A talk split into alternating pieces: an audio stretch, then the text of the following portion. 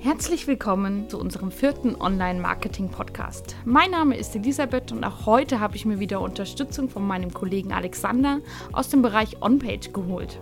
Hallo Elisabeth. Nachdem wir in unserem ersten Online-Marketing-Podcast ja über die Google-Tools gesprochen haben, wollen wir nun tiefer in das Thema Suchmaschinenoptimierung eintauchen. Speziell wird es heute um die regionale Optimierung gehen, denn diese ist ja nicht nur für das Geschäft um die Ecke von Bedeutung. Für lokale Unternehmen ist es nämlich wichtig, auch von den lokalen Kunden gefunden zu werden. Welche Möglichkeiten bzw. Funktionen gibt es denn daher für die regionale SEO-Optimierung?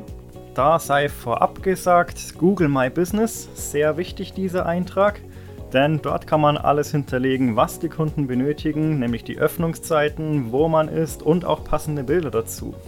Und wie erscheint dann mein Unternehmen bei Google Maps auf der Karte?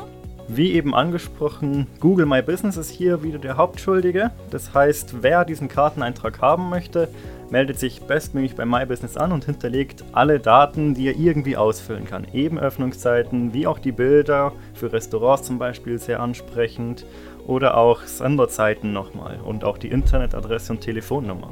Wir haben über das Thema Google My Business ja schon in unserem ersten Online-Marketing-Podcast gesprochen. Kannst du das Wichtigste vielleicht noch mal kurz zusammenfassen? Wichtig ist, alle Grunddaten zu hinterlegen am Anfang, wenn man sich anmeldet. Das heißt vom Namen bis Telefonnummer über Öffnungszeiten etc. Und was dann aber eben nochmal ein wichtiger Schritt ist, den viele Leute dann gerne vergessen. Wenn das Konto komplett angelegt ist, muss noch einmal das Ganze verifiziert werden, dass man auch wirklich derjenige ist, der man vorgibt zu sein. Und dafür wird eine Postkarte an die benannte Adresse gesendet mit einem kleinen Code darauf und diesen Code wiederum kann man dann in Google My Business verifizieren, dass einem der Standort auch wirklich gehört. Google spielt ja auch lokale Seiten aus, auch wenn ich den Ort nicht angebe. Wie funktioniert das? Google achtet unter anderem auch auf den Standort, wo man sich gerade befindet. Das kann bei Smartphones zum Beispiel über den GPS-Dienst sein und auch bei lokalen Rechnern etwa über die IP-Adresse, von wo man sich einwählt. Und so findet Google genau heraus, okay, wo befindet sich der Suchende gerade und was ist in der Nähe für die zum Beispiel Suchanfrage Restaurant, was dort in Frage kommen könnte für ihn. Was muss ich denn auf meiner Webseite ändern, damit ich auch lokal gefunden werde? Wichtig ist hier, dass man auch den lokalen Ort mit auf die Webseite bringt. Wenn man jetzt wieder bei dem Restaurant bleiben, Asia-Restaurant, dann reicht es eben nicht zu schreiben Asia-Restaurant im Titel und im Text, sondern dass man sagt Asia-Restaurant München. Aber es ist ja nicht nur wichtig, seine eigene Seite zu optimieren, sondern ich kann auch von anderen Seiten profitieren. Das ist das Interessante daran, ja.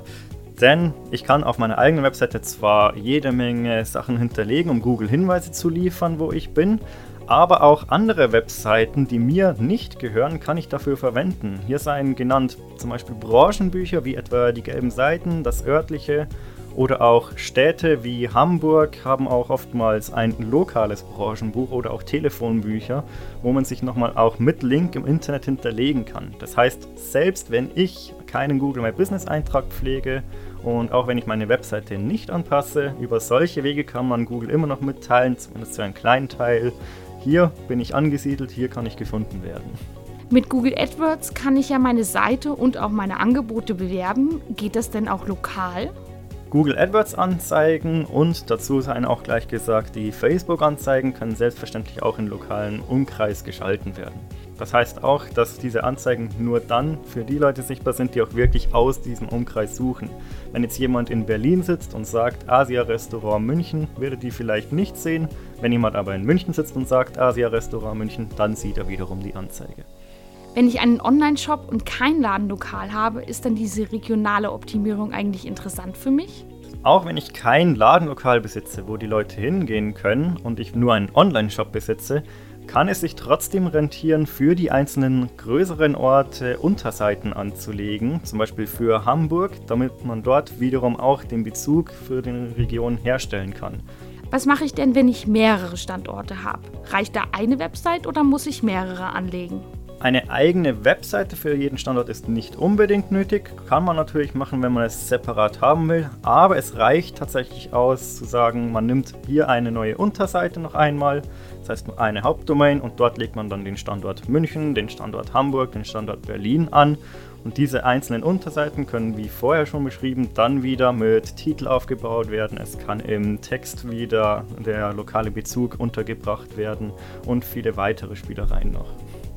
Wie beeinflussen Bewertungen meine regionale Optimierung und warum sind diese so wichtig?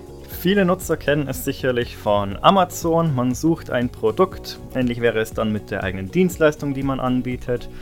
Und man möchte einfach wissen, wie gut ist diese Dienstleistung oder das Produkt wirklich und schaut dann eben auf die Bewertungen anderer Nutzer.